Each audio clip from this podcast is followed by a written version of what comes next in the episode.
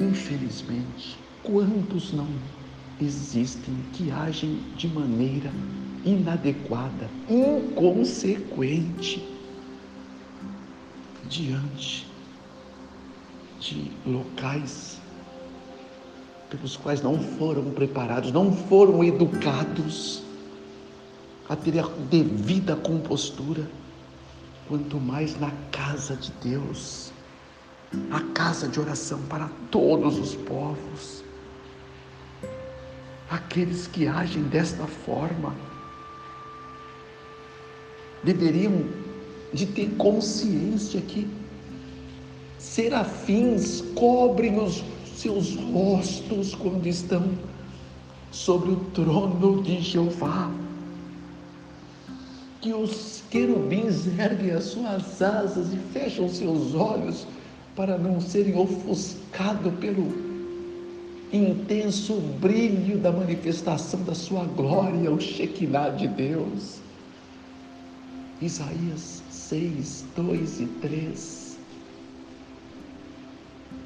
Ezequiel 5, versos 5 em diante. Louvado seja o Rei da Glória.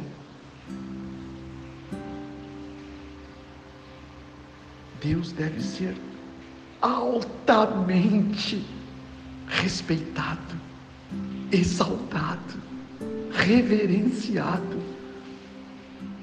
reconhecendo que a sua presença requer este mínimo de consideração.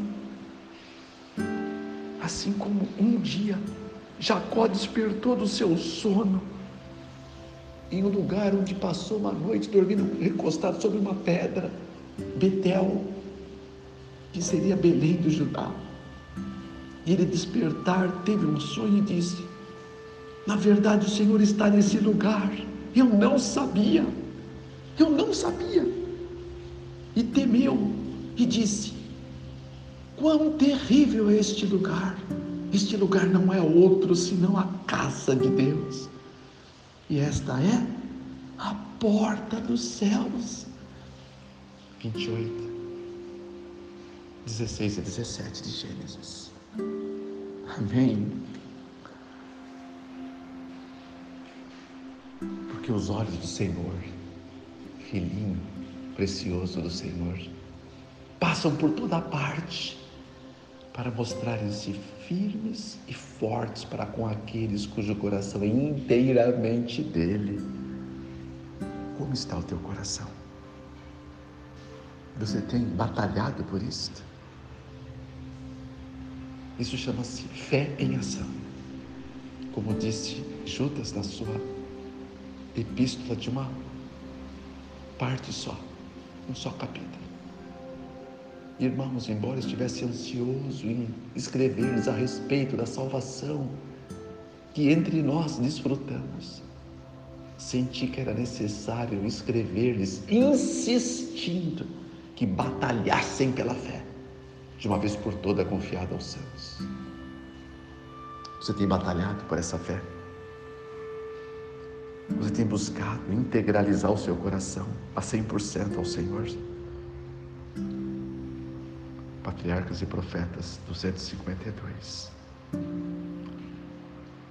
O coração que experimentou uma vez o amor de Cristo, ele clama continuamente por uma porção maior. Isso é extraordinário. Isto é uma verdade real, nobre e celeste demais e comunicando a outros, receberá mais e mais da rica e abundância que o Senhor, sem medida, confere os que nele buscam. Cada revelação de Deus nos aumenta a capacidade de conhecer e amá-lo mais. O contínuo brado do coração é: mais de ti, Senhor, mais de ti. Você já orou assim? Como eu quero isto? E sempre a resposta do Espírito é e sempre será muito mais, filhinho, muito mais.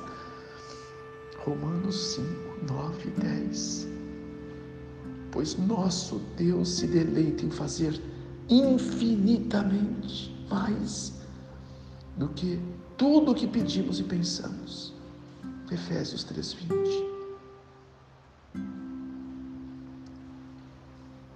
O maior discurso, discurso de Cristo, página 20 e 21. Sem obediência aos seus mandamentos, nenhuma adoração. Adoração é chegar diante de Deus e entender que eu preciso mudar alguma coisa, tá? E se eu não me esforçar para que algo seja mudado em meu coração, não houve adoração nenhuma. Adoração, portanto, é mudança, mudança interior. Isso eu aprendi com um homem chamado Richard Foster, é um teólogo norte-americano. E isto sim é agradável a Deus, porque está escrito que os seus mandamentos não são penosos para que você não possa guardá-los. E se eu atender a iniquidade no meu coração, o Senhor não me atenderá. Salmo 66, 18. Ele ouve, mas não atende. Como está escrito em Isaías 59, 1 e 2.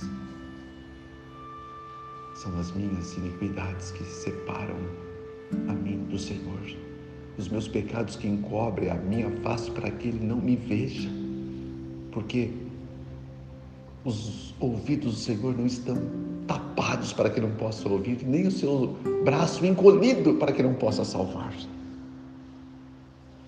Misericórdia, Senhor, misericórdia. O cumprimento da lei é amor, amor a Deus, amor a Deus. Já disse, é querer viver uma vida de dependência dEle. Amor é aquela pessoa que você não quer mais viver sem. Você precisa desta pessoa para viver intensamente. E elas ainda falham com você. Algumas partem antes de você esperar que elas partissem. Como nossas mãezinhas quando vão embora. Quanta dor causam em nós. Mães nunca morrem Mães apenas partem primeiro. Pessoas que nós amamos demais também não morrem, partem primeiro. E Deus, que amor, que partiu primeiro, para restaurar tudo, toda esta maldição que tornou esse mundo, para nos proporcionar o encontro mais extraordinário dos séculos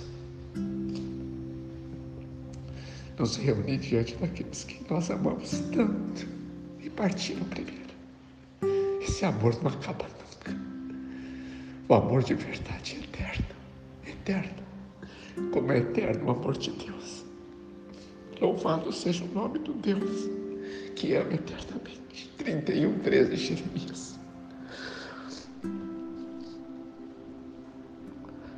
A tua lei é a própria verdade. Salmo 119, 142. É o caráter de Deus. Todos os teus mandamentos são justos. O mesmo Salmo 172. Ele é justiça nossa.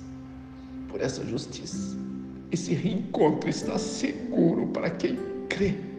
E eu creio com toda a força do meu coração. A lei que é a expressão da mente e da vontade de Deus. Isto é a lei. A mente de Deus. Só é possível entender a expressão da lei.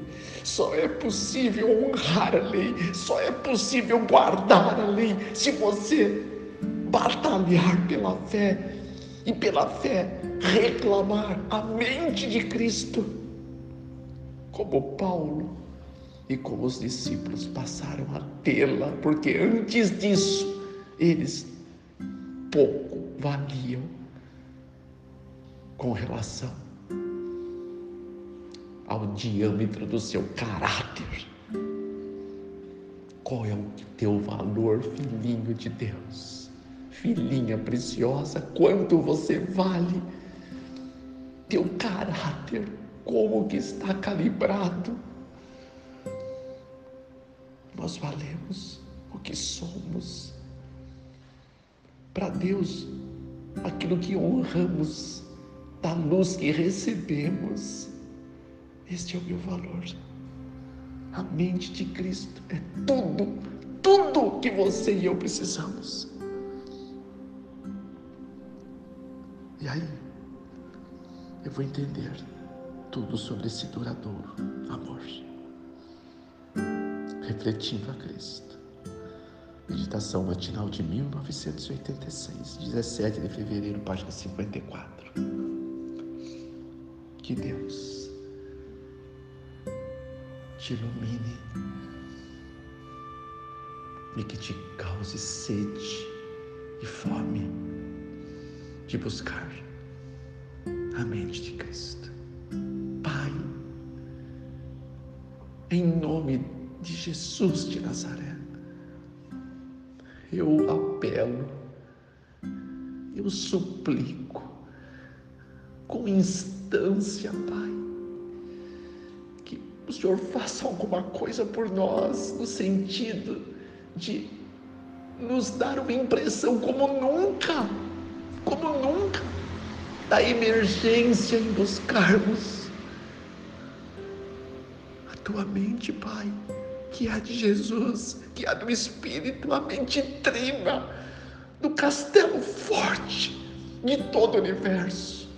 Nada mais pode ser comparável a isto. Nada mais é mais eterno que isto. Nada mais tem mais poder do que isto esse poder, Pai, que nós não temos, para verdadeiramente começarmos a te amar de verdade, começarmos a te respeitar de verdade, começarmos a te priorizar de verdade e começarmos, Pai, a sermos sedentos de Ti como nunca fomos antes.